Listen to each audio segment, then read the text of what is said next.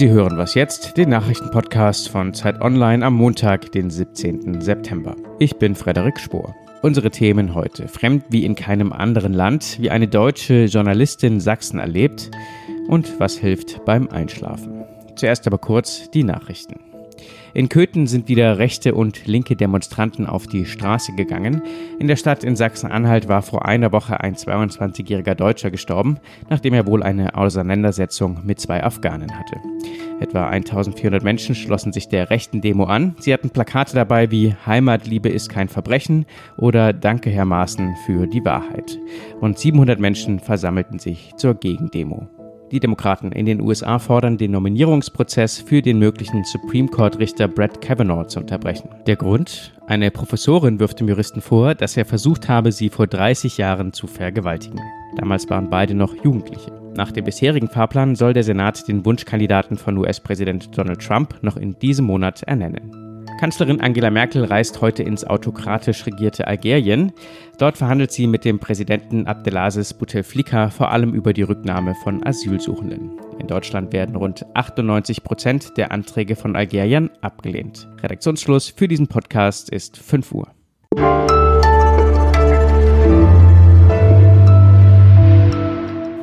Starten wir in eine neue Woche. Ich bin Sven Stockram. Hallo. Über Sachsen redet gerade das ganze Land, mit Sachsen reden nur wenige. Schon lange vor den Ereignissen in Chemnitz, wo es nach dem Tod eines Mannes zu rassistischen Übergriffen kam, hatte das Bundesland ein Problem mit rechtsextremem Gedankengut. Das weiß auch die Journalistin, die ich jetzt am Telefon habe. Sie ist nach Sachsen gezogen, um die Region kennenzulernen, sich selbst ein Bild zu machen. Nennen wir sie an dieser Stelle Julia Freud, denn als Journalistin dort zu arbeiten, bedeutet leider auch, dass Rechtsradikale einen nicht nur beschimpfen, sondern auch offen bedrohen. Hallo, Frau Freud. Hallo. Frau Freud, in einem Artikel für Zeit Online schreiben Sie, Sie hätten sich noch nie und nirgendwo so fremd gefühlt wie in Sachsen. Was meinen Sie damit? Wenn ich jemand Neues kennenlerne, dann ist erstmal die Frage, ob ich aus dem Osten oder aus dem Westen komme. Zum Beispiel in meinem Text beschreibe ich eine meiner ersten Erinnerungen, wo mir jemand Fremdes an den Kopf wirft, dass ich eine falsche Deutsche sei. Wo sich mir natürlich erstmal die Frage auftut, was ist denn eine falsche Deutsche? Äh, ohne dass ich mit dieser Person gesprochen habe, zieht sie den Schluss, dass ich nicht dahin gehöre, wo wir gerade sind. Und das weckt in mir das Gefühl, dass ich nicht willkommen bin. Aber ich habe auch selber festgestellt, dass ich auf Alltagssituationen in Sachsen anders reagiere. Zum Beispiel bin ich neulich nach Hause gelaufen. Gerade war die Müllabfuhr da. Irgendwas war zur Seite gefallen und ich bücke mich und als ich hochkomme, steht ein junger Mann vor mir und der baggert mich an auf eine total respektlose Art und Weise.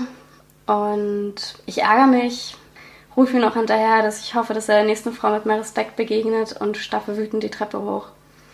Dabei merke ich, dass das jemand war, der dunkelhäutig war, einen Akzent hatte. Und es, es kann doch eigentlich nicht sein, dass ich dann auch so in diese Vorurteilsschiene reinrutsche. Die Krönung war dann, dass ich frische Luft schnappen musste, auf den Balkon gegangen bin und mein einer Nachbar den anderen begrüßt, sagt, dass er gerade im Ausland war, dass da echt coole Frauen waren, dass er aber froh ist, wieder hier zu Hause zu sein, wo alle richtig denken und er einen Hitlergruß gemacht hat. Da habe ich mich schon gefragt, wo ich da gelandet bin. In Ihrem Artikel erwähnen Sie auch eine Sächsin, die mal zu Ihnen sagte, wir Sachsen haben ein geteiltes Verhältnis zur Presse. Etwas, was Sie auch schon häufiger gehört haben. Was ist damit denn gemeint? In Sachsen ist es so, habe ich zumindest das Gefühl, dass sehr wenige Leute überregionale Presse konsumieren und lediglich die lokale Zeitung lesen. Und sonst sind wirklich relativ viele rechte Medien ähm, oder sagen wir alternative Medien im Umlauf. Zum Beispiel ähm, werden als großes Bild Artikel fotografiert von, von Fokus, von Spiegel und so weiter und so fort. Und darunter wird dann geschrieben, was darin nicht stimmen würde. Also zum einen werden die eigentlich etablierten Medien in Frage gestellt, was dort steht, und zum anderen werden wirklich einfach Fake News verbreitet. Sie selbst berichten ja auch äh, von den derzeitigen Ereignissen rund um Chemnitz, sind auch als Pressevertreterin am Ort. Was erleben Sie dort? dass, dass man der Presse einfach mit, mit Abscheu gegenübertritt, dass man angekeift wird, dass sich Leute weigern, mit einem zu sprechen. Und es ist nicht schön, ähm, Lügenpresse an den Kopf geschmissen zu bekommen und Fotze, was natürlich schwierig ist, weil man ist ja dort, um über die Situation zu reden und zu einer guten Recherche gehört auch dazu, dass man mit allen beteiligten Parteien spricht. Ja, man könnte sich aber jetzt auch fragen, warum bleiben Sie in Sachsen? Natürlich gibt es in Sachsen genauso wie überall anders auch viel Positives und viele, viele andere Seiten und es entstehen ganz wundervolle Geschichten. Ich finde es auch wichtig, dass mal Leute, die nicht aus dem Osten stammen, hingehen, Fragen stellen und vielleicht auch so nochmal ein ganz anderes Sprachrohr für den Rest Deutschlands sein können. Also die Problematik mit rechts, die gibt es ja auch nicht nur in Sachsen. Liebe Frau Freud, vielen Dank für das Gespräch und vielen Dank dafür, dass Sie versuchen, uns verschiedene Facetten von Sachsen näher zu bringen. Gerne.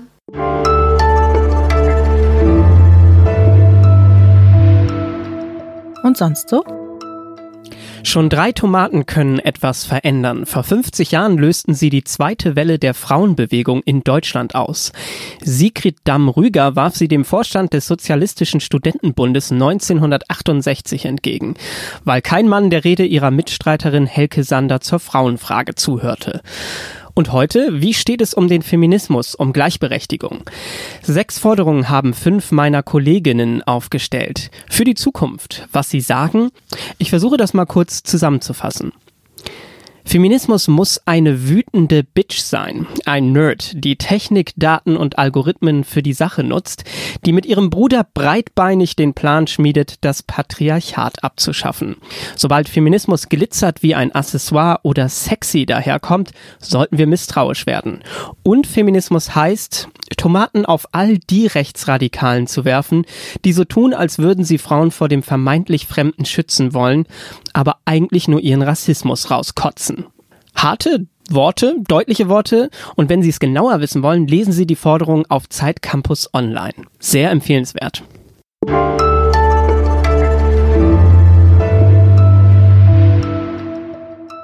Haben Sie gut geschlafen? Vielleicht gerade an einem Montag eine gemeine Frage.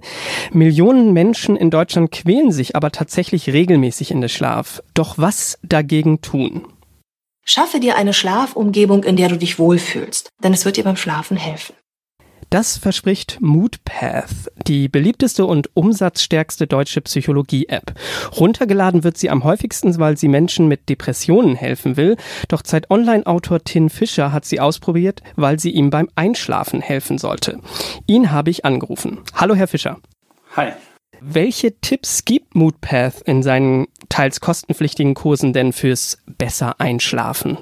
Also es sind viele so, ähm, so Wohlfühltipps eigentlich. Also so dieses äh, Stecker raus am Abend, Kopf aus, warmes Bad nehmen, heißen Tee trinken, bis hin dann zu, ähm, mit dem Hund zu kuscheln. Das war dann auch der Punkt, wo, wo mir dann die App so ein bisschen komisch vorkam und wo ich dann dachte so, äh, hä, ist das wirklich das, was mir helfen soll? Ja, weil eigentlich klingt es ja ganz simpel. Entspann dich und du kannst wieder schlafen. Wo ist da das Problem? Das ist ein ganz grundsätzliches Problem, dass man, dass es eigentlich gar nicht so wirklich eine Klassifizierung von, von Schlafproblemen gibt. Also ich gehöre ganz sicher zu denen, die, die massive Einschlafprobleme haben. Und wenn man solche Probleme hat, dann hört man natürlich solche Tipps sehr, sehr oft. Die sind nicht falsch, aber ähm, es ist nicht das, was wirklich hilfreich ist. In meinem Fall ist es sogar im Gegenteil so, dass es eigentlich dieses Entspannen am Abend mich eigentlich dann nur noch aufgekratzter macht oder irgendwie die Gedankenmaschine erst anwerfen und äh, ich dann wirklich gar nicht mehr einschlafen kann. Ja, es hat sie sozusagen noch wacher gemacht. Die App scheitert damit so an den individuellen Bedürfnissen ihres Nutzers oder ihrer Nutzerin. Was hat Ihnen denn geholfen?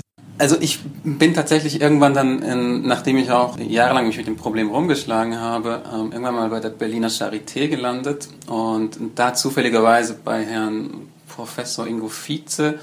Ich saß bei ihm im Büro, der ist so ein bisschen eher so der mürrische Typ, ähm, hat sich auch so ein bisschen gelangweilt, so meine, meine Geschichten angehört Und hat dann irgendwann einfach gesagt, so, Herr Fischer, Sie haben chronische Schlafschwierigkeiten und, und, und die werden Sie auch Ihr Leben lang nicht mehr los. Mit hoher Wahrscheinlichkeit werde ich die nicht mehr los. Also so ein bisschen dieser, dieser Spruch, äh, man muss sich damit abfinden, das klingt vielleicht härter als es ist, aber es geht da ja auch um Akzeptanz. Wie hacken Sie denn Ihren Schlaf, wenn man das so formulieren kann? die Dinge, die ich verwende, sind äh, so ein bisschen das Gegenteil von dem, was man eben von Apps wie Moodpass hört oder von dem, was man auch in, in Büchern liest. Es sind eigentlich sehr ungemütliche Sachen. Also das beginnt bei den Ohrstöpseln, die am morgens dann in den Ohren wehtun. Das ist die Schlafmaske. Das ist auch einfach ein, äh, einen ganz stupiden Schlafrhythmus zu haben. Also immer zur gleichen Zeit ins Bett, immer zur gleichen Zeit morgens aufstehen ähm, diesen Schlafrhythmus muss man auch suchen, also halt wirklich einfach mit eine Zeit lang einfach Schlafentzug ähm, und, und, und Ausschlafen.